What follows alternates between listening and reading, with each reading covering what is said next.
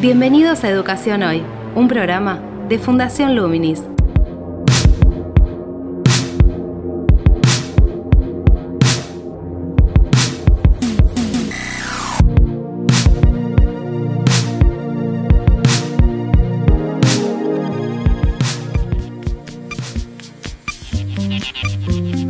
¿Qué tal? Soy Gabriel Latorre y estoy en Comienzo de Educación Hoy, el podcast que realizamos desde Fundación Luminis abordando diferentes temáticas de educación en Argentina y en el mundo.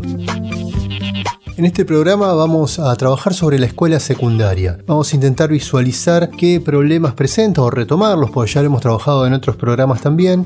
¿Qué cambios se deberían realizar y qué posibilidades habilita la pandemia para hacerlo o no en cuanto los problemas que pone en foco o que potencia la visibilidad de ellos. Como mencioné, este tema lo hemos trabajado en otros capítulos, así que es interesante poder de alguna manera ir teniendo una secuencia o como si fuesen fotos sobre una mesa, poder contrastar los diferentes testimonios, las diferentes opiniones y análisis de los especialistas que vamos entrevistando. En este caso vamos a entrevistar a Gabriel Brenner, quien es licenciado en Ciencias de la Educación por la Universidad de Buenos Aires, es especialista en gestión y conducción de sistemas educativos por Flaxo y a su vez tiene experiencia en gestión por haber sido coordinador de la Comisión de Elaboración del Diseño Curricular de Nivel Secundario del Ministerio de Educación en la provincia de Chubut. Fue subsecretario de Equidad y Calidad Educativa del Ministerio de Educación de la Nación entre el año 2013 y 2015 y también es coautor de algunos textos y de algunos libros como Violencias en plural, Sociologías de las violencias en la escuela y Violencia escolar bajo sospecha. Este programa se está publicando días después de haber pasado el Día del Maestro, Maestra, así que queremos enviarles desde Fundación Luminis un saludo a todos, a todos los docentes. Bien, les propongo que avancemos con la entrevista. Actualidad en Educación Hoy. En un contexto donde hay un 63% de pobreza en las zonas del conurbano, afectando fundamentalmente a los jóvenes y adolescentes, y una situación en la escuela secundaria donde se evidencia una crisis de aprendizaje en las áreas de matemáticas, en la formación en ciencias e incluso también en la comprensión de textos, aspectos que son centrales también para un desarrollo profesional o laboral y, por ende también de la sociedad. ¿Qué te parece que habría que priorizar en la escuela secundaria teniendo en cuenta estas cuestiones en cuanto a cambios, en cuanto a transformaciones? Yo creo que la escuela secundaria hace un par de décadas viene haciendo cambios y requiere muchos más cambios y transformaciones. Las consideraciones que vos estás dando son, a mi juicio, eh, una parte del diagnóstico que debe ser completado con mucha más información que fundamentalmente te diría que tiene que ver con poder eh, observar la escuela secundaria en su contexto, porque los datos que se dan de este corte actual deberían también poder verse en el marco de casi completando en este momento dos años de pandemia, una situación inédita no solamente en la provincia de Buenos Aires, donde vos das un dato estadístico, sino también en la Argentina, en la región de la que formamos parte, que es América Latina, y en el mundo. Y también deberíamos poder mirarlo al compás de también las políticas que se fueron dando en nuestro país en torno a la escuela secundaria. Entonces, en ese sentido, creo que es un serio problema no poder contar con políticas constantes que se retro alimenten y que sean más de Estado que de gobierno, porque en la medida en que, por ejemplo, no se puedan cumplir algunos parámetros básicos que ya incluso ya quedan cortos, como por ejemplo el 6% del Producto Bruto Interno para educación, y cuando digo quedan cortos digo que es necesaria ya modificaciones, a mi juicio, de las leyes que eleven el porcentaje del Producto Bruto Interno que se destine a educación, porque es necesario eso para mejorar la inversión en infraestructura, en equipamiento, para la escuela secundaria, en conectividad, en la disponibilidad de tecnología escolar, especialmente para los estudiantes de la secundaria eh, y sus docentes. Y la verdad es que el proceso de mejora de una secundaria no es un proceso que pueda darse en poco tiempo. Yo creo que es un proceso que requiere de políticas educativas de Estado de mediano y largo plazo. Dicho esto, quiero por lo menos explicarlo un poco mejor en el sentido de que la secundaria tiene un diseño histórico excluyente, selectivo, por lo tanto, que exista una ley fundamental como la 26206 eh, o que existan resoluciones del Consejo Federal de Educación, que es lo que gobiernan en un país federal como el nuestro, podría citarte, por ejemplo, que son muy conocidas en la secundaria, eh, la 88 o, la, la, 93, entre otras muchas, eh, son herramientas, por supuesto, muy importantes necesarias, pero no suficientes. Quiero decir que eh, el diseño histórico, que es excluyente y selectivo, ha también formateado una cultura de, la secundaria que es muy difícil de modificar eh, en, poco tiempo. Dicho de otra manera, y, en todo caso aprovechando los valiosos aportes de Flavia Terigi, también el trípode de hierro, ¿no? Ese trípode que conforman un currículum fuertemente clasificado, eh, docentes que a diferencia de otros niveles son altamente especializados y contratación de estos mismos a través de la hora cátedra también dificultan las transformaciones en la escuela secundaria, pero también la escuela secundaria no es la escuela secundaria, hay decenas de miles de escuelas secundarias, hay experiencias de larga data y recientes muy significativas en, la provincia de Río Negro, las escuelas de reingreso en la ciudad de Buenos Aires, algunas escuelas PROA en Córdoba, las recientemente creadas escuelas secundarias que dependen de universidades nacionales, me ha tocado ser parte de la creación de algunas de esas escuelas, para nombrarte algunas, me refiero a la de Quilmes, a la de Lugano, que pertenece a la UBA, que es técnica, a la de General Sarmiento, a la de, a la de Avellaneda, a la de San Martín. Claro, ahí hay un cúmulo de experiencias que están generando, si se quiere, innovaciones, transformaciones, que tienen que ver también con la organización de la escuela.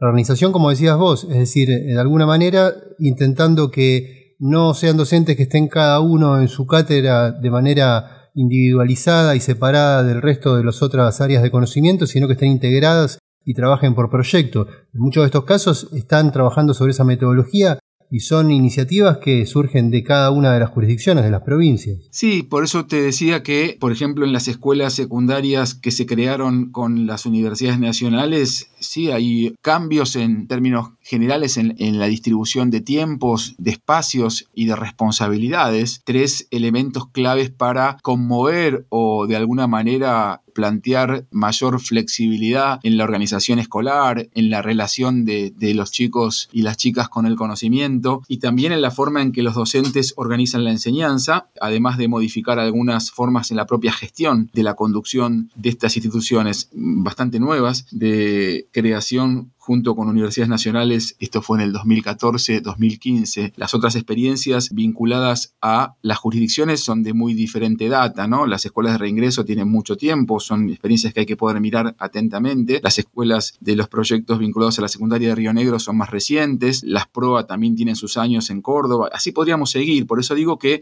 hay mucho que aprender del sistema, por eso intentaba de alguna manera destrabar cierta caracterización que universaliza y poder pensar que hay transformaciones interesantes de las que aprender mucho, pero también es cierto que la cuenta más importante está en el debe, así que tenemos un desafío enorme con la escuela secundaria donde hay que hacer muchos tipos de cambio. No solamente hay que lograr, porque el ingreso ha sido un gran logro, hay que lograr fundamentalmente fortalecer las trayectorias estudiantiles y fundamentalmente la terminalidad de la escuela secundaria, que ahí tenemos muchas dificultades hace muchos años. Y además es central dotar de mayor significatividad las propias propuestas de enseñanza en relación con no solamente los cambios científico-tecnológicos, los cambios en la organización del mundo del trabajo, los cambios en la organización de los lenguajes que hoy de alguna manera nos rodean, la tecnología, la transformación en, en las maneras de entender la ciencia y también fundamentalmente hacer más permeable la cultura escolar con las culturas juveniles, con las culturas científico-tecnológicas, con las culturas populares, entre otras muchas culturas. Hay muchos cambios, eh, me parece que deben abordarse. Lo que me parece interesante también, tomando en cuenta una parte de tu pregunta, es que, y me refiero fundamentalmente a la situación que estamos atravesando a partir de la pandemia, yo creo que la escuela secundaria, como en el resto del sistema educativo, se puso en evidencia, por un lado, que el sistema educativo revela enormes desigualdades en su población, tanto estudiantil como docente. Por lo tanto, esto lo que nos revela y de alguna manera nos plantea como agenda es una enorme inversión desde el punto de vista del Estado nacional, de los estados provinciales, pero también un esfuerzo que creo que también tiene que venir desde el punto de vista de los privados. Un enorme esfuerzo que tiene que ser de toda la sociedad. En ese sentido, se me ocurre decir en primer término que ya el acceso a la conectividad como el acceso a tecnología para uso escolar es parte del derecho a la educación. No alcanza con, eh, en todo caso, la ley de educación nacional, que es muy clara respecto al derecho social a la educación, cómo se han ampliado derechos en el sistema educativo, digamos, ¿no? Eh, tomando en cuenta la educación obligatoria cuando comenzó esta última democracia, se ha duplicado la cantidad de años de obligatoriedad. Y eso, tomando en cuenta lo que estamos viviendo con la pandemia, requiere enormes esfuerzos porque muchos chicos y chicas han dejado la escuela. Entonces, entonces el desafío es volver a encontrar a cada una y a cada uno de estos chicos que ha dejado la escuela. En ese sentido también esto requiere enormes esfuerzos. Hay experiencias más que interesantes. Recuerdo recientemente también la que ha hecho el anterior gobierno que tenía Santa Fe respecto a recuperar a chicos que habían abandonado la escuela. ¿Cómo te parece que se puede abordar eso? Pues eso es un problema, como lo estás marcando, de ahora. Muchos chicos se desengancharon de... No, no es, un no es un problema de ahora. Lo que ha hecho la pandemia es... No, lo viene de antes, pero, pero me refiero, lo acentúa. Muchos chicos se fueron a buscar trabajo porque los ingresos a la familia se cayeron. Claro, lo que ha hecho la pandemia es, en todo caso, acentuar o poner al descubierto un problema que ya existía y aumentarlo en términos de la cantidad de chicos. Y me parece que los esfuerzos de la gestión de los gobiernos educativos, tanto nacionales como provinciales, pero también de la presencia de los estados municipales, que son los que están más cerca incluso de, de la gente en todos lados, tiene que ver con buscar todos los medios para que los chicos y las chicas que tuvieron que dejar la escuela por motivos ligados a la pandemia, a la pérdida de trabajo de sus familias, puedan retornar a la escuela. Y en ese sentido, cuando digo puedan retornar a la escuela, esto requiere también flexibilidad en las maneras de organizar las trayectorias escolares para que muchos chicos y chicas no es que retornen para que den el presente y no verlos más, sino es para que retornen y puedan darle otro tipo de cauce a su escolaridad. No sé si me explico. Bien, ¿y cómo pensás eso? Está bueno también si podés detallar un poco más, tal vez de tu experiencia en la gestión también, esto que mencionaste de la articulación provincia con municipios. Porque es verdad que el municipio es el que conoce el barrio, conoce la manzana, las familias. Claro, mira, vos cuando hacías el diagnóstico inicial, quizás lo que no mencionaste... Sí, fue una pregunta, obviamente por eso era incompleto también, porque hay que sintetizarlo. No, por supuesto, pero yo que participé un tiempo en la gestión y si algo hemos desarrollado de manera muy fuerte, con enorme inversión económica, pero también con un enorme despliegue territorial y federal, son las políticas socioeducativas, que previo a la pandemia se habían discontinuado. Eso me parece importante también decirlo. ¿Qué quiero decir? Que así como hay que poder plantear qué es lo que hay que hacer de ahora en adelante, también hay que poder ser claros respecto de ciertas políticas que se discontinuaron porque la pandemia nos muestra el daño que causó esa discontinuidad. Me refiero fundamentalmente a, para llamarlo en términos concretos, a cuando desconectás igualdad, para en todo caso mencionarte con rigurosidad qué significa que ese programa deje de funcionar, están miles y miles de chicas y chicos en condiciones de inferioridad respecto de sus pares, por ejemplo, para afrontar la virtualidad, que es una de las maneras de, desarrollar la continuidad pedagógica durante la pandemia. Pero yendo especialmente a tu pregunta última, las políticas socioeducativas permiten, por ejemplo, que la escuela pueda asociarse a otras instancias del Estado, de la sociedad civil, que tienen que ver con instituciones que acompañan en los barrios a las escuelas y que son referencias para las familias, para poder también hilarlas en términos de la construcción de redes para poder sostener a muchos de estos chicos y chicas que sí siguen yendo a otras instituciones que no son las escolares, pero también en ese sentido poder armar redes con otras referencias que tienen que ver con los ámbitos de la vida comunitaria, como son las sociedades de fomento, los clubes, los clubes de barrio, especialmente me refiero a localidades de, de distintas provincias del país y especialmente del conurbano, que son las que conozco más. Yo trabajo, vos sabés, en la Universidad Nacional de Burlingame y justamente estoy trabajando durante toda la pandemia coordinando un seminario de formación para las vicedirectoras y los directores de las secundarias. Por lo tanto, también allí estoy viendo cómo se desarrolla concretamente la continuidad pedagógica en condiciones a veces muy adversas y fundamentalmente con un esfuerzo impresionante por parte de quienes conducen las escuelas, llevando... ¿Qué aparece ahí? ¿Qué aparece de esos directivos? Porque en todo seminario siempre hay un espacio catártico. Mira, por un lado aparece un esfuerzo enorme que va desde llevar los bolsones de alimentos a la casa de estudiantes, lo cual implica una relación muy, estrecha con respecto a las familias y a sus propios estudiantes. Por otro lado, acercar material escrito cuando no hay capacidad o acceso desde el punto de vista material a tecnología o a conectividad. Fue el teléfono y el WhatsApp la herramienta central de conexión entre estudiantes o familias y escuela, no el Zoom. El Zoom todavía sigue siendo bastante selectivo o el Meet, eh, que también son herramientas válidas, pero que hay quienes a veces naturalizan ciertos privilegios y no terminan de ver el conjunto. Fue el teléfono y el WhatsApp el elemento que pudo mantener y sigue manteniendo unidas a gran parte de eh, la comunidad o de las familias con los chicos. Otra de las cuestiones claves que pude ver en mi acompañamiento a los directivos, no solamente en Hurlingham, sino también en otras partes del país que, que trabajo y que acompaño, es que en un sistema tan fragmentado y tan aún protagonizado por esta idea del good de los profes taxi, la pandemia permitió a través de los recursos informáticos, digitales y virtuales un interesante espacio de encuentro entre los docentes de cada una institución, entre directivos y docentes. Eso lo, escuché en muchos lugares como un reconocimiento de una nueva oportunidad o posibilidad. Digo, porque mientras no existía esta pandemia, el nivel de fragmentación y de, de dificultad para poder reunir a los docentes de una misma institución, por lo que decíamos antes del trípode de hierro y porque todavía estamos lejos de que exista una distribución de la regulación de la docencia por cargos, tiene más que ver por hora. Entonces, al haber esta fragmentación de pertenencia institucional, lo virtual permitió al no tener que existir una movilidad presencial, reunir a mayor cantidad y con mayor frecuencia a los docentes. Y eso es un dato muy interesante en un sistema educativo que tiene muchas dificultades para generar espacios de eh, construcción eh, colegiada del trabajo docente. Digo, para darte otro elemento interesante que nos permite hacer una evaluación positiva ¿Y te parece que eso va a quedar? Que los directivos ya lo incorporan como, o plantean como dando cuenta de que lo están incorporando ya como una modalidad de comunicación con sus equipos de docentes?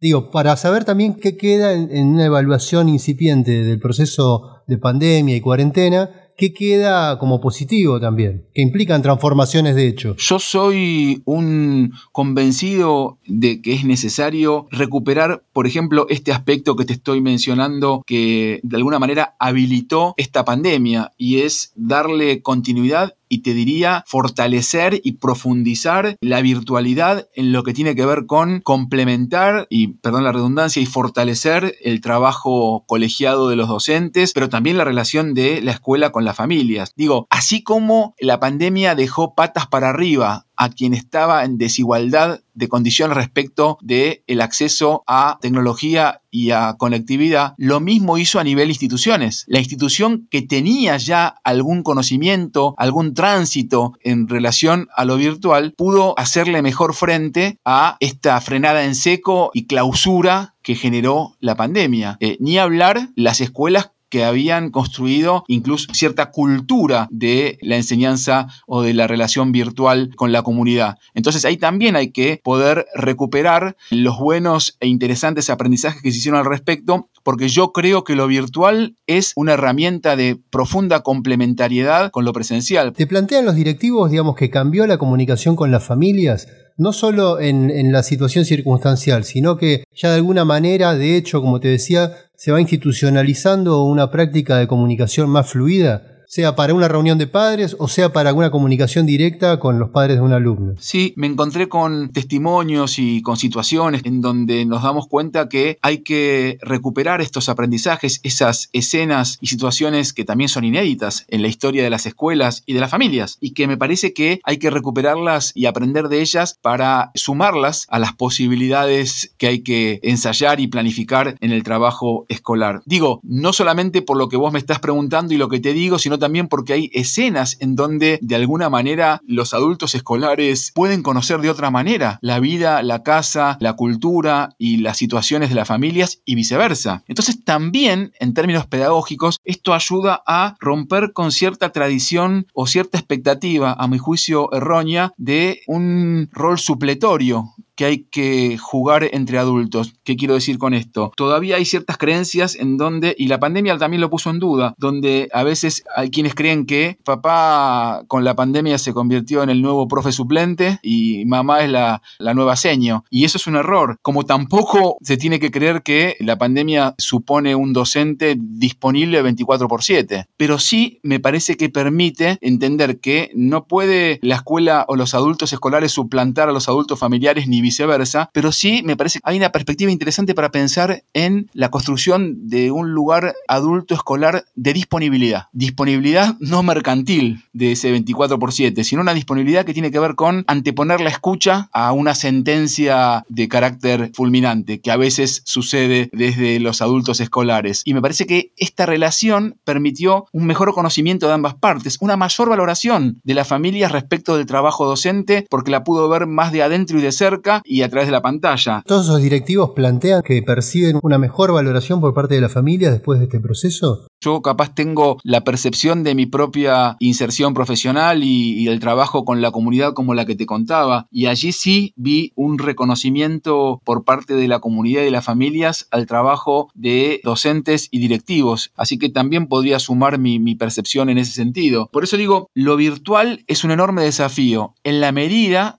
en que no se lo vea como un reemplazo mecánico de lo presencial. Donde ocurrió eso, generó mayor presión y problemas que lo que pretendía solucionar. Digo, en estas circunstancias de clausura, de endogamia, donde estuvimos tanto tiempo encerrados y bueno, recién hace muy poco todo empieza a flexibilizarse, lo peor que podía ocurrir era aumentar la presión para aquel o aquella que estaba encerrado, perdónle el término, pero tirándole por la cabeza 27 PDFs, 3 Zoom, 2 Meet y otra serie de archivos adjuntos. Me parece que lo interesante fue poder intentar trabajar en torno a lo virtual como una lógica diferente de organizar la relación entre la escuela o los docentes incluso el conocimiento y los estudiantes. Hay oportunidades en lo virtual para incluso flexibilizar la relación con el conocimiento desde el punto de vista de ampliar el acceso a distintos tipos de información, a la búsqueda de información y también me parece que es interesante desde el punto de vista de la cultura escolar lo que permite respecto a enriquecer y favorecer el trabajo colectivo entre docentes. Eso me parece que es un dato interesante para tener en cuenta de aquí en adelante. No sé si fui claro cuando lo explicaba antes con algunos ejemplos, pero me parece que son situaciones que la pandemia, que es tan desgraciada y a la que no queremos volver más, nos permiten también asimilar críticamente algunos aprendizajes